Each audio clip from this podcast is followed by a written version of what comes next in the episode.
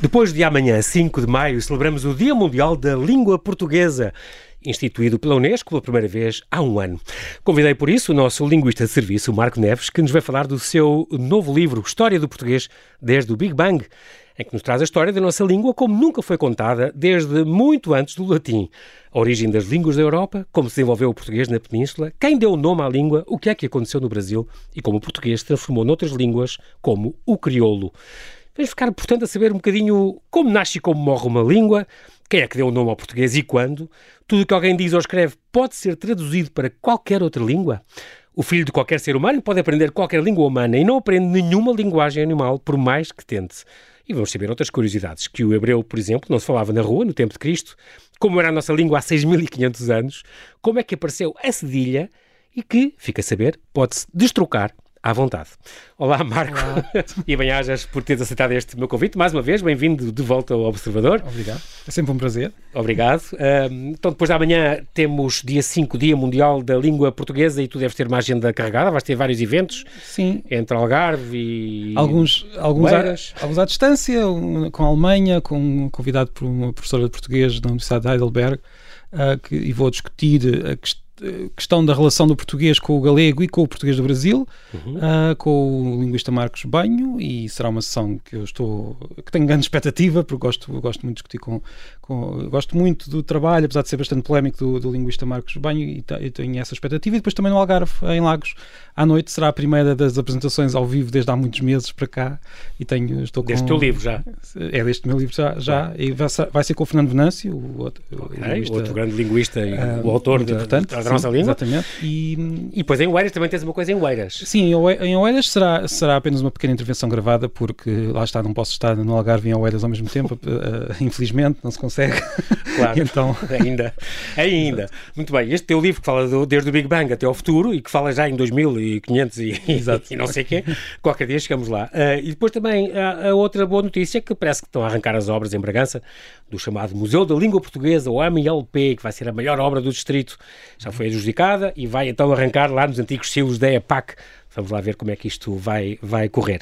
Para já, temos então este novo livro na mão, História do Português desde o Big Bang, uma edição da Guerra e Paz, sempre é o teu décimo segundo ou décimo terceiro livro? Sim, décimo segundo a 11 nessa editora, uh, enfim, uhum. uh, estou a ser o mais fiel possível à editora e gosto muito da editora. Fonseca, Manuel Fonseca. dizer isso, é ali... o meu autor, Marco Neves.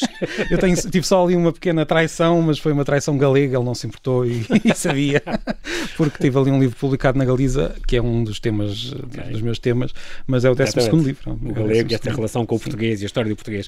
Sim. Muito bem, a história do português então, como nunca foi contada, não posso deixar de pegar logo no título, porque este título tem uma grande surpresa, um título de um linguista especialista em português e de repente tem uma palavra, uma expressão, aliás, expressão inglesa. Inglês, sim. E, e, tem, assumida. E tem, e tem aqui várias páginas sobre isso. A questão é, e, foi discutido com a revisora e uh, eu, eu, o livro começou pelo título, uh, ao contrário de outros livros. Assim, eu, tenho, eu tenho outros livros que o título foi um, a última coisa, coisa, a chegar. Exatamente. Não, há um dos, um dos, um dos casos é um, um, romance que eu escrevi, aliás, foi o único romance, não é? Uh, que escrevi sobre histórias da minha terra, que eu venho de Peniche, escrevi um livro sobre. Aquele sobre, baleia. Exatamente, a baleia que engoliu um espanhol. Exato. E esse título foi ao fim de não sei quantas tentativas. Já estava da gráfica. Já estava, não, mas li, estava quase mesmo, bancas. literalmente, estou a utilizar literalmente com o sentido correto, estava mesmo literalmente a entrar na gráfica, uh, faltava a capa e a capa foi feita no último, nas últimas horas e no dia a seguir estava a ser impresso. Uh, este começa com o título, começa com um desafio ao editor,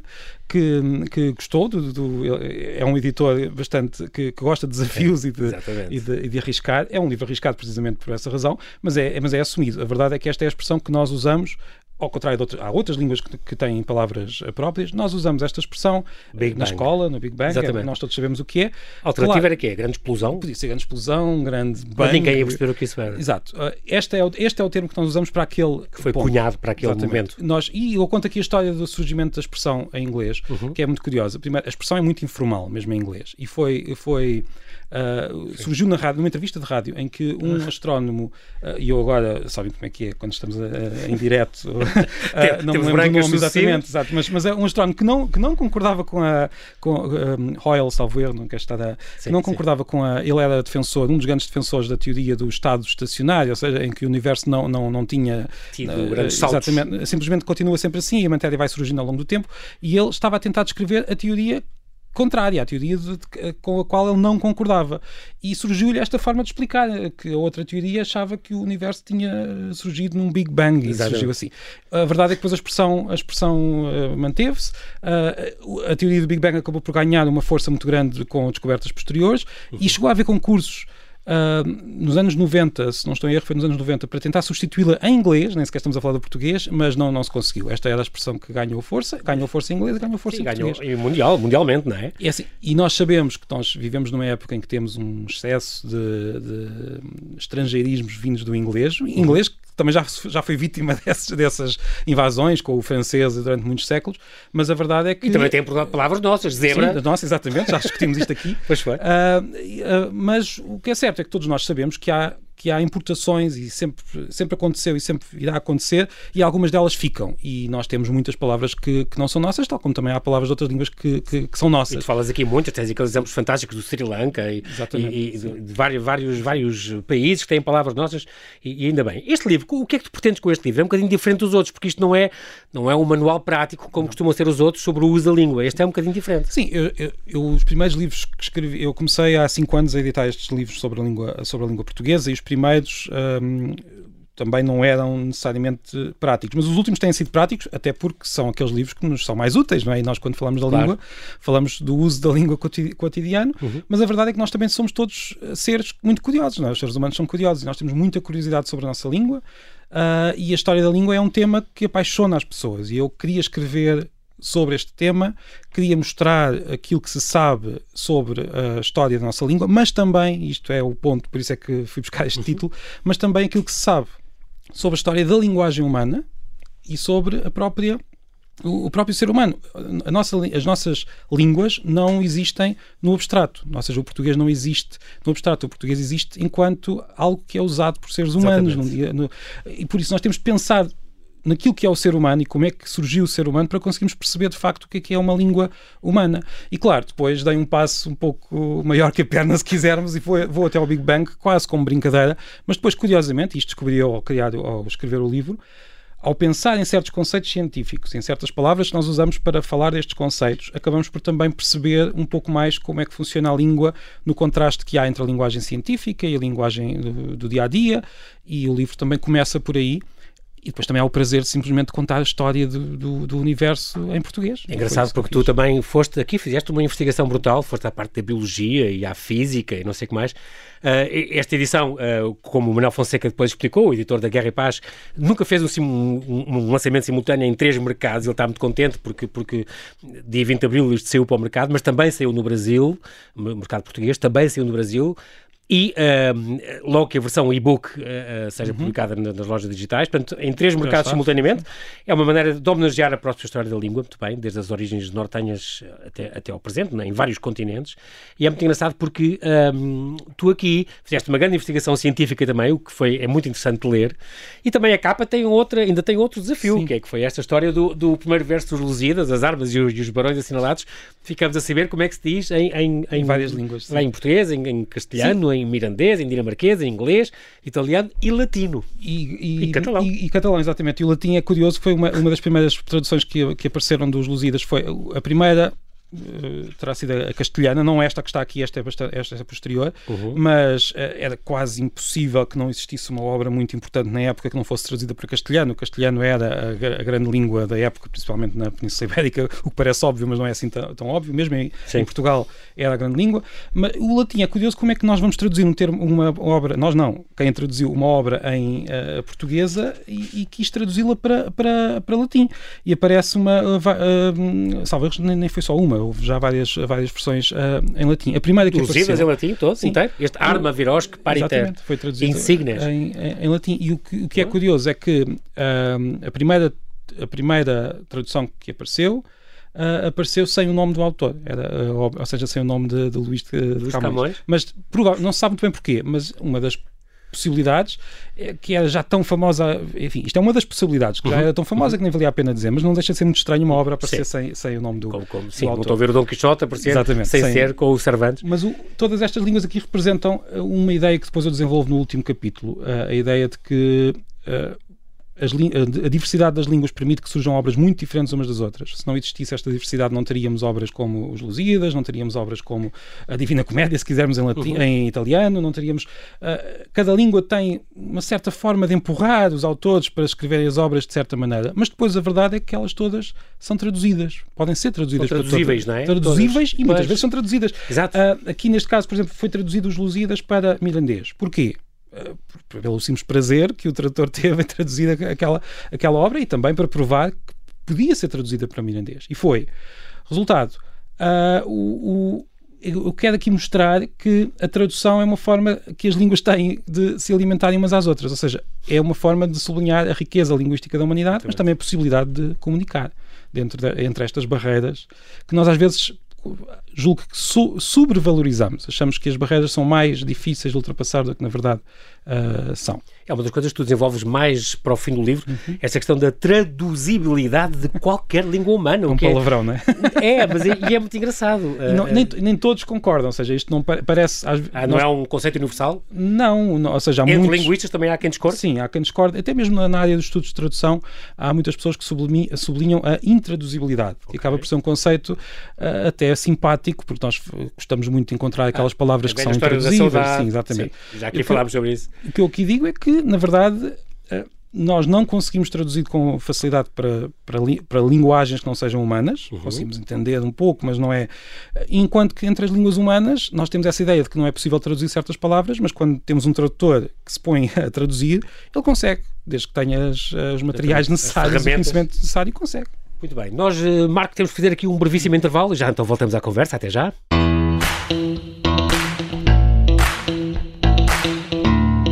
Estamos a conversar com o linguista Marco Neves, que no seu 12 livro, História de Português desde o Big Bang, conta a história da nossa língua e das línguas em geral como nunca foi contada. É muito curioso, Marco, porque realmente este livro, como, como tu como nos dizes, já me lembro se és tu, acho que és tu, ou se é o teu editor, prometem mudar a nossa visão da língua e do mundo. E é verdade, porque isto tem muitos conceitos, agora pegando um bocadinho nesta estrutura do livro, e começando com estes 13.800 eh, milhões de anos antes de Cristo, o Big Bang por aí fora, o início do universo, que passou na televisão, falas daquela estática, daquela chuva, Sim, que, que, a televisão ainda é o resquício disso, uh, que aparece na, na, televisão quando não há programas, uh, vais por aí fora falando do, de palavras e outros vírus, aqui os leitores vão, vão ter que perceber o que é que são as rapidinhas, as devagarinhas e as normais, não, falamos não vamos, de células. Sim, não vamos, não vamos é revelar o segredo, mas Exatamente. Sim, uma... da, da, questão da origem da palavra vírus, que afinal vem dos finais do século XIX, quer dizer, vem como associada a esta, a esta causa sim, de doença. O vírus já é uma palavra que já existia. É uma coisa latina, não é? E como, exato, e como outras, como outras palavras, ela começa... Nós, quando olhamos para as palavras, dizemos qual é a origem desta palavra uma grande parte das palavras portuguesas nós vamos chegar à conclusão que são de origem latina. Sim. Mas às vezes há palavras que são de origem latina de forma muito direta. Lua, começou no Luna e por aí fora, Sim. e a Lua, e foram os próprios falantes de latim, que, à, medida que se foram transformando em, em, em falantes de português, que foram mudando uhum. as, essa, essa palavra. Mas às vezes as palavras, mesmo quando vêm do latim, dão saltos e fazem viagens muito interessantes. Mas o não era assim? O vírus não era assim? Não, o, o, o, o vírus a latino uh, não chega ao português diretamente. Vai passar por primeiro pelo inglês, que começou a usar o, ou seja, o vírus perdeu-se, ou seja, o vírus perdeu-se, os falantes de latim deixaram de usar esta palavra. Portanto, se nós formos à Idade Média e, fala, e antes do, do, do, surgimento de uma língua com o nome de português, durante toda esta fase de transição, ninguém, usa, ninguém utilizaria essa palavra, seria, pelo menos seria raríssima, mas os ingleses ali por volta do século XIV começaram a usar como, como uh, significaria algo que provoca doenças de forma muito imprecisa. Só que eles não podiam ver, não é? Na altura nem claro, sequer se viam, não é? Os vírus. Mas nem sequer era algo que significasse vírus como nós temos hoje, ou seja, era qualquer okay. algo que um agente que, um agente que provocava, okay. provocava doenças. Uh, chegamos ao século XIX, uh, nós descobrimos que existem bactérias, e mais tarde Exatamente. descobrimos que existem vírus, que são mais pequenos que as bactérias. E há um cientista uh, holandês, cujo nome eu me recuso a pronunciar. Martinus Beijering. uh, este, este cientista acaba por olhar para aquela palavra e usá-la para significar esse, aquele, esses agentes. Exatamente, aquele conceito, não é, já não é o agente, mas sim aquela, aquela, aquele micróbio. Que nem sequer é um ser vivo, é, é uma coisa que está na fronteira entre os seres vivos e com, com, precisa seja, uma, parasitar células. Um conceito muito preciso que passa a ter esta palavra. Okay. A palavra de repente deixa de ser. Dos finais do século XIX. Exatamente, deixa de ser aquela, aquele conceito muito, muito impreciso. Ah, mudou de significado, mudou de. de... Digamos, especializou-se. Foi uma palavra okay. que se especializou. E foi a partir daí que se explodiu e voltou a chegar às línguas todas da, da Europa e hoje é usada um, com este Exatamente. sentido. E depois também começou a ser usada com outros sentidos, não é? Vídeos, vídeos informáticos. Exatamente, exatamente. Um, depois, e é uma palavra que tem, sido muito usada neste Exato, último ano. aliás, vou, se não fosse o último ano, não estaria aqui, não é? Esta palavra. Exato. Foi... Vamos fugindo já pelo capítulo 6, já estamos nos 6 milhões antes de Cristo, quando, quando separaram aquela, aquela classe, aquela coleção de seres que separou entre os seres humanos e os chimpanzés, seleção natural, toda esta evolução, até o Homo erectus, já estamos a falar há 2 milhões de anos, portanto já terá tido uma linguagem. Aí, uh, aí posso, posso uhum. não sei se posso interromper só para, sim, sim, para claro. dar aqui uma, um, eh, uma indicação de que há um ponto importante, e aí é, é uma das, das frases que salvo erro aparece no livro, que nós por vezes temos mais facilidade em perceber a evolução de alguma coisa do que propriamente a origem. Por exemplo, ainda hoje nós conhecemos com alguma profundidade uh, o mecanismo da evolução natural, mas a origem em si não é assim tão fácil, não é? Ainda está, uh, não, não temos uh, certezas dados, quanto a isso, exatamente. dados científicos concretos. No caso da linguagem humana, nós também sabemos como é que as línguas se desenvolvem, como é que se transformam umas nas outras, mas quando é que surgiu? Não há uma data, não, não é? dá uma data é bem provável que, como tudo o que é humano, que tenha sido muito gradual. Uh, agora, os linguistas aqui têm respostas tão díspares como uh, há um, um linguista, o Daniel Dennett, que uh, que é um linguista muito famoso, um pouco heterodoxo, ele tem ideias um pouco diferentes daquilo que é habitual na, na linguística, uh, que estudou muito algumas tribos da, da, Amazónia e que tem algumas ideias que são contrárias ao, digamos, ao consenso científico na linguística, mas o que ele diz uh, em relação à origem da linguagem é interessante. Não, não digo que seja o, a verdade porque não temos ainda informações suficientes. Uh, o que ele diz é que, ao contrário do que a maior parte dos linguistas concordam, de que a linguagem humana existe com as características parecidas com aquelas que nós temos hoje uh, há pelo menos 50 mil anos. Isto é aquilo que é, é, aquilo, é o consenso, Sim. digamos, uh, mais generalizado. mais generalizado. 50 mil anos é muito tempo, não é? Estamos Sim, a falar, se nós olharmos para a idade do latim, ou seja, há dois mil anos falávamos latim, 50 mil anos é para lá de... Ainda havia os neandertais, ainda estavam por Sim, aqui. exatamente. Estamos a falar de muito tempo. Mas mesmo assim, ele diz, não, não, isto ainda vai... Isto, isto é muito, recua muito. Recua muito. Ele diz que provavelmente há dois milhões de anos já estaríamos a começar a, usar línguas... linguagem... Línguas que até poderiam já ser traduzíveis se nós conseguíssemos lá chegar. Porquê é que ele diz isto? Um dos, um dos dados, ele apresenta vários, eu aqui no, no livro dou indicações de, de, onde, de onde encontrar depois os livros uhum. deste linguista, uh, ele diz que, uh, por exemplo, o homem, o, o, o Homo erectus chegou à Ilha das Flores, uma ilha da Indonésia perto de Timor. Ah, pronto. Essa, e não poderiam ir senão... Segundo ele, ele era, seria impossível... A nadar? Seria impossível, ou seja, uma, uma pessoa, um ser, um ser humano que tivesse quase por... Uh, por um, inspiração por acaso tivesse ah. criado sim inspiração uh, tivesse criado ali uma, um pequeno barco um ser humano seria razoável pensar agora uma migração como aconteceu, uma, uma migração, uma população que ficou lá até muito, muito, muito tarde. Uh, implica, segundo ele, e eu tendo a concordar, que há ali uma coordenação coletiva, há ali uma forma de partilhar informações que tem de ir muito para lá daquilo que os, os outros animais conseguem fazer. Por alguma razão mais... Portanto, já teria uma linguagem. Já teria uma linguagem que permitisse trocar ideias, dizer... Okay. E não só trocar ideias, como sonhar. O que é que aquela ilha terá ali? Porquê é que nós vamos todos para aquela ilha? Uh, tinha, tinha de haver alguém que convencesse os outros a, a, a, a pôr-se num barco. E, e, ou seja, há aqui indícios de que Uh, não podia ser só por gestos, não podia ser só, tinha de haver uma forma de, nem, nem sequer podia ser apenas com a linguagem que nós vemos nos outros animais, que também é mais desenvolvida do que nós pensamos, mas não chega é, também fala para sonhar. Livro, é engraçado isso, a Sim. linguagem entre, entre, as várias espécies. Mas, mas uh, Marco, nada ficou claro escrito, não há história, não, não, não há... Não. Pronto, portanto, uh, presume-se que, uh, infere-se que provavelmente... Os linguistas dizem, têm esta idade de 50, têm esta... Esta, esta baliza temporária, esta digamos. De 50 mil sim. anos, porque olham para as ferramentas, percebem que há um desenvolvimento cognitivo que implica o, o, a existência de linguagem. Mas a linguagem só começa a ser registada um, com a invenção da escrita, há aproximadamente 5 mil anos, também é uma uhum. baliza relativamente. Temos aqui várias invenções, aliás. o que é, corre... o que é na curioso... Mesopotâmia, sei para, para isso, não é? No Egito, na Mesopotâmia, na América Central, na, na China também, ah, há vários surgimentos de, uhum. da, da escrita, mas curiosamente ali mais ou menos pela mesma época, pela mesma época uh, e quando a, a, escrita surge e nós conseguimos olhar como se fosse uma fotografia para a linguagem, ela já existia, quer dizer, já estamos a falar de línguas diversas. De, uh, agora, o que é curioso é que os linguistas conseguiram nos últimos 200 anos uh, recuar um pouco mais do que aquilo que temos na, na escrita. Ou seja, conseguimos perceber que uh, conseguimos reconstruir. Provavelmente vem de trás. Sim, conseguimos reconstruir uma língua que deu origem a quase todas as línguas da Europa e não só, do, do, do persa, por exemplo, e muitas uh, línguas da Índia. Farsi.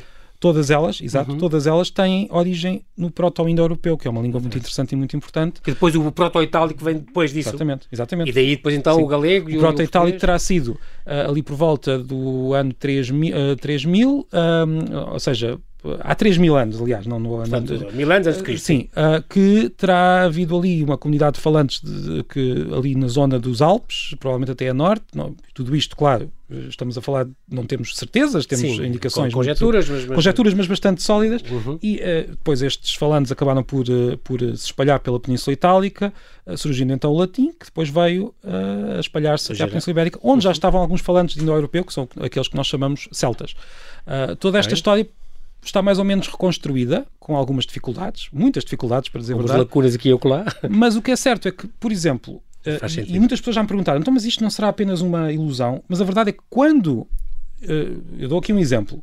O Ferdinand Saussure, que é um grande linguista, é considerado o pai da linguística moderna, fez, uh, já, na, na, época não se tinha tanto conhecimento como se tem hoje em relação às inscrições antigas, uhum. mesmo à comparação, mas ele fez uma série de previsões sobre determinado tipo de consoantes que no, no proto-indo-europeu deviam existir naquelas palavras em particular, tendo em conta a análise que ele fazia de todas as línguas que, que, que existem. Depois dele ter feito esta previsão, foram descobertas inscrições de uma língua ah. chamada hitita, que é uma língua que é provavelmente... Os hititas eram dos povos Sim, antigos que se batia com o Nabucodonosor. Exatamente. Só que, só que estas descobertas são relativamente recentes, só no século XX. Ah, mas que vieram confirmar essas teorias? Vieram confirmar, ou seja, ah, aquelas pronto. inscrições Boa. tinham aquelas uh, consoantes precisamente na, no, no, local que ele, que ele tinha previsto.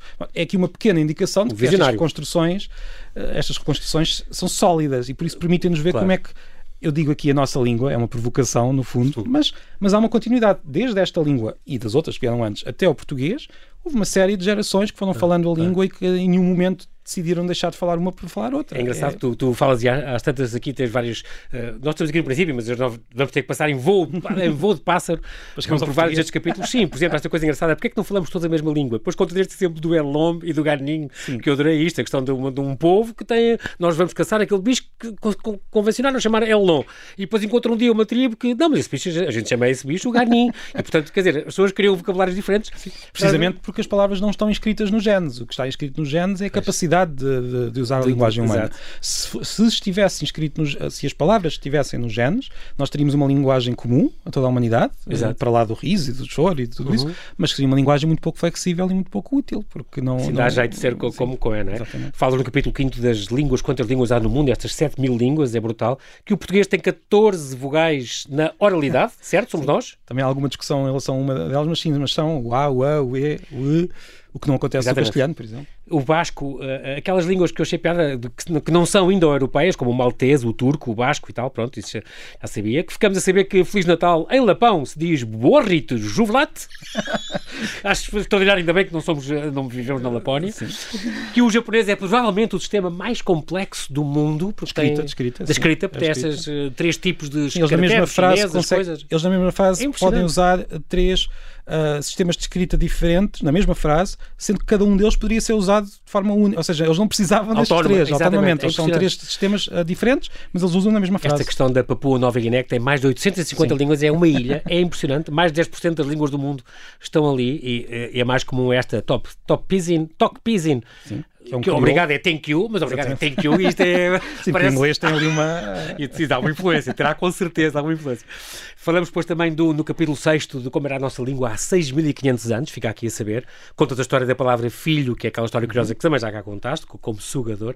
Como se uh, ensinamos e aprendemos como se desenvolveu o, o português na Península Falas do sempre, sempre ignorado galego, a gente só fala do latim, tens razão. É, é uma, das, uma das tuas cruzadas, Marco, a gente já sabe isso. Nós devemos dizer galego português ou galaico ou português, ou é a mesma coisa? Ah, eu, eu aí eu não, não, não sou, digamos, não tenho, não, mas eu diria galego português, mas não é, não é uma daquela. Às vezes nós, nós ficamos uh, embicamos com uma discussão desse tipo, mas eu não, não faço grande questão. Não, não, não, diria, não, não diria, eu diria galego português, mas não. Sim.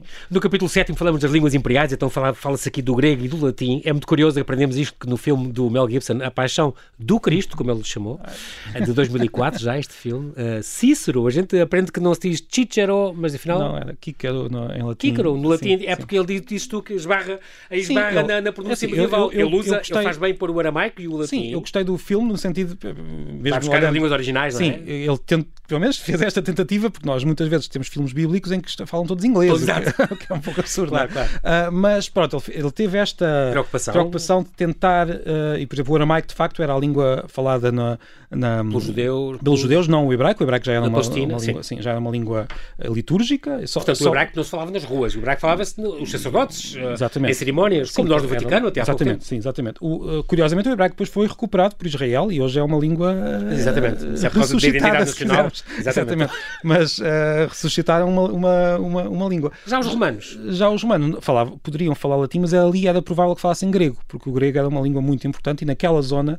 Uh, era a língua do Levante, não é? Sim, exatamente. Os evangelhos estão escritos em grego. Uh, sim, As cartas de Paulo exatamente, estão, estão escritos em grego. Era uma das... Nós, quando associamos, o império, falamos do Império Romano e, falamos, e pensamos no latim, claro. mas quando o latim se começa a espalhar como língua importante, o grego era a grande língua. Os romanos dão importância ao latim porque têm inveja da importância do grego, não é? Eh, os romanos escrevem gramáticas de latim porque têm inveja das gramáticas Mas não impuseram do... falar em todo o lado? Não, não impuseram. Os procuradores tanto... falavam grego? Não, não, não, provavelmente aprenderiam e falariam grego com toda, com toda a facilidade. Não, não podemos, dizer, teríamos de ver a cada caso quase, mas é. a verdade é que os romanos não lhes passaria pela cabeça proibir o grego. Quer dizer, o grego era, era uma língua, língua franca de cultura, era uma língua de cultura, era uma língua... Uh, os romanos aprenderiam Sim. grego uh, na, e, e, e na, naquela zona de Jerusalém, o mais provável é encontrar os romanos a falar também, pelo menos também em grego, e não só em latim. E se falassem latim, não seria aquele latim, da, aquele latim que depois foi desenvolvido pelo latim. Que se aprende no, no, em direito. Exatamente. Digamos que é o latim uh, medieval, o latim tardio, o latim que a Igreja usa ainda hoje, que é um latim com uma pronúncia um, baseada no italiano. Uh, e que não era, que não era exatamente... Daí eles não diriam Cicero, mas diziam Kícaro. Kícaro, é isso? Ainda hoje há línguas latinas, ainda hoje há línguas latinas, o sardo, por exemplo, que, onde essa transformação. Que, que se fala na Sardanha, é isso? Exatamente. Essa transformação nunca se chegou a fazer. E eles ainda hoje usam ah. Q, onde nós usamos um, um C. Tu falas disso, da questão das línguas. Quando é que morre uma língua? Morre quando morre o último falante, mas grego e latim não são línguas mortas. Não, nenhuma delas é. O grego não é morto. É, é mais fácil percebermos que o grego não morreu porque o grego continua a ser falado Sim. com este nome, não é? Embora haja o grego clássico e esse não, não é? A verdade é que o grego, uh, eu faço uma comparação, que já houve quem me perguntasse, então porquê é que o grego não morreu e o latim morreu? E eu, não, não aconteceu exatamente o mesmo aos dois às, às duas línguas. Com línguas uma, imperiais, diferença, exato, com uma, uma, grande diferença. O latim dividiu-se em várias línguas, não é? Mas este, este processo de divisão eh, implicou alterações que não são diferentes na sua escala, digamos assim, daquilo que aconteceu com o grego. Há quem, eu não, não sei grego, uh, sim, sim. mas há quem diga que o grego não, não mudou tanto, mas isso é muito difícil de medir. A verdade é que um grego hoje, se eu chegasse à Grécia e começasse a falar em grego clássico, a não ser que a pessoa tivesse estudado, ia perceber. não me entender. Não mesmo? Tal como também nenhum okay. de nós ia entender latim. Alguns vocábulos, eventualmente. Sim, claro, mas... como nós também um como latim... Nós, como o Camões nos iria perceber a nós ou não? É, é não, é, é, seria mais comparável com, com se um romano aparecesse hoje aqui e começasse a falar latim. Uh, nós, ou seja, um grego... O que aconteceu, e por isso é que provavelmente muitos gregos têm alguma uh, terão até mais facilidade. É que durante o século XIX foi, houve uma tentativa de imposição de um grego mais próximo do clássico, um purismo muito radical que levou a discussões e mortes na rua, uh, que é o Caterevusa, uh, que eu estou a pronunciar mal de certeza, sim, sim, sim, mas é. que Leia é, o livro. É uma, exato, é uma espécie de grego clássico atualizado e tentou ser imposto, mas é quase é, é a mesma coisa que alguém hoje tentar impor o latim como língua uh, real no dia a dia. Israel conseguiu com o hebraico, é verdade, mas, mas, não, mas tem de haver uma uma, como é que vontade, uma, política, uma vontade forte política fortíssima. E, e a, na Grécia, nos anos 70 do século XX, só nos anos 70 do século XX desistiram desse projeto e hoje o grego é o grego falado nas ruas. Que é, que é Falas é de como se, se pode ou não parar uma língua, falas da invenção das letras, muito engraçado esta parte da questão demótica. A, a questão também importante que a língua não é uma palavra, como é que é? Não, uma letra não é um som, representa sim, um som. Isso é uma sim. coisa muito curiosa. Nós esquecemos. Não é só a fonética. Nós vivemos numa sociedade com, em que a escrita é muito, muito importante e cada vez mais. E vai continuar a ser e cada vez mais. E uma pessoa que não saiba escrever tem problemas graves em viver na nossa sociedade atual.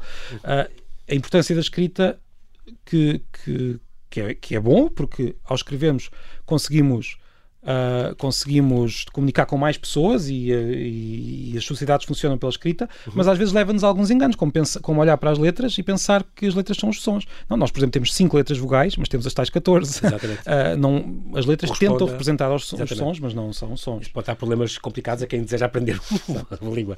E tanto tempo ainda não chegámos ao português, não é? Exato. Aqui temos a língua portuguesa, a reinvenção a sul, o alfabeto à portuguesa no capítulo 9, temos o surgimento da cedilha, que afinal vem do Z visigótico. Exatamente que, é, que é engraçado. Uma letra não é um som, falámos disto, foi exatamente sobre esse capítulo nono. No décimo, falamos então da volta ao mundo em português, os círculos da língua. Foi, já falámos aqui do Sri Lanka, que tem mais de, no singalês, há mais de 100 vocábulos portugueses. Há aqui uma personagem do livro importante que, que, que, que é antes de acabarmos temos de, de, de, de, falar dela, que é o, o, o Dom Pedro, o, o, infante Dom Pedro, uh, que foi, era, era, além de ser infante, uh, era também tradutor e que traduziu Cícero, agora estamos okay. a dizer a portuguesa, uh, e escreveu uma introdução. Uh, ofereceu esta, dedicou esta obra ao seu irmão Dom Duarte. Estamos a falar da grande geração, não é? Da, inclita geração. Exatamente. Esta, este, este Dom Pedro. O Pedro escrever... partidas é ele. É ele. Exatamente, Sim. exatamente. Sim. Este, este Dom Pedro, uma personagem muito interessante e, que, e muito aventureira na tradição portuguesa, sim. Uh, escreveu este, este, esta tradução, uhum. era tradutor, e ao escrever a introdução usou que se saiba, pela primeira vez, a, a palavra português para dar nome à ah, língua. Disse pronto. em português. Estou a escrever isto em português. Até ali, o mais comum era dizer em linguagem. A linguagem era o termo que nós usávamos okay. para. E por isso, digamos primeiro, que ele deu então, nome. Em 1430. Uh, quem contou esta história nos últimos tempos, uh, e há que é dizer, é foi, foi, foi, Fernando Venâncio. É engraçado. Não, foi Fernando Venâncio no livro, tem, tem na, na, história dele. Ensaios novos. Repito, sim. Isso é importante e ficamos a saber também que o primeiro texto oficial foi aquele do Testamento de Dom Afonso II, sim, sim. Do, do, neto de Dom Afonso Henriques. Um, ficamos a saber também que entre estes o crioulo de Cabo Verde e tal, há o sino-português, há um crioulo que é o sino-português, portanto a nossa influência num, num linguajar eh, na China, Sim. o que é também não deixa de ser curioso. Ficamos a saber as três funções dos dicionários, aprendi aí, não vou dizer, mas são, é muito importante para quais são as três funções do, dos dicionários. Ficamos a saber também que a língua não está em decadência, como muitos. e aqui teríamos mais uma hora de discussão, não é? Era, porque é a tal história, não se usam menos palavras e com, com os, as redes sociais, as coisas, será que isto está tudo a morrer? E não, é uma coisa viva e não está em decadência. E então a tal história do destrocar, eu fiquei a saber que a palavra destrocar usa, se podes não. usar, significa, não é? Destroca-me uma nota de 10. A verdade é que o. o é engraçado. O, trocar uma coisa por outras, por outras prefixo, do mesmo valor. Exatamente, o prefixo, eu, eu aqui faço uma brincadeira. Se alguém viesse de fora e analisasse a nossa língua, acharia estranho este tabu que nós temos. E nós pensamos, é. então, mas o des quer dizer a negação. Nem sempre. Nós dizemos pois. desinquietar uh, e não é negação, e entre outros casos. E a verdade é que esta, este, este prefixo está ligado a prefixos de outras línguas uhum. uh, latinas, como o, como o italiano, uh, e, e, em várias destas línguas tem este significado de intensificação.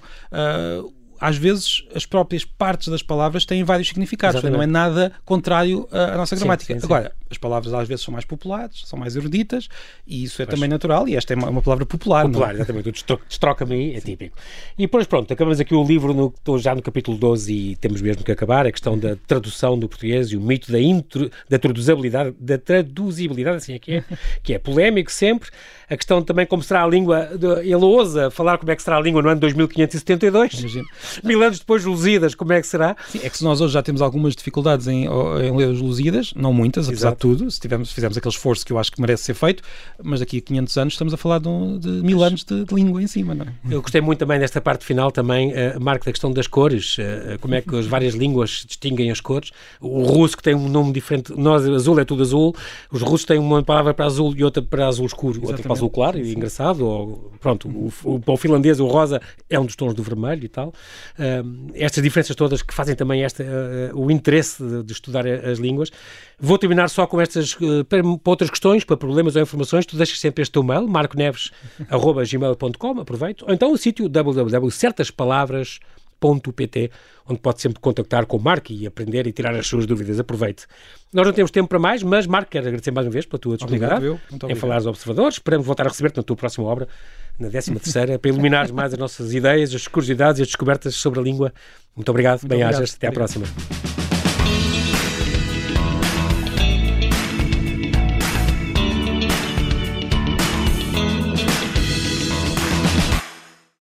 Obrigada por ter ouvido este podcast. Se gostou, pode subscrevê-lo, pode partilhá-lo e também pode ouvir a Rádio Observador online em 98.7 em Lisboa e em 98.4 no Porto.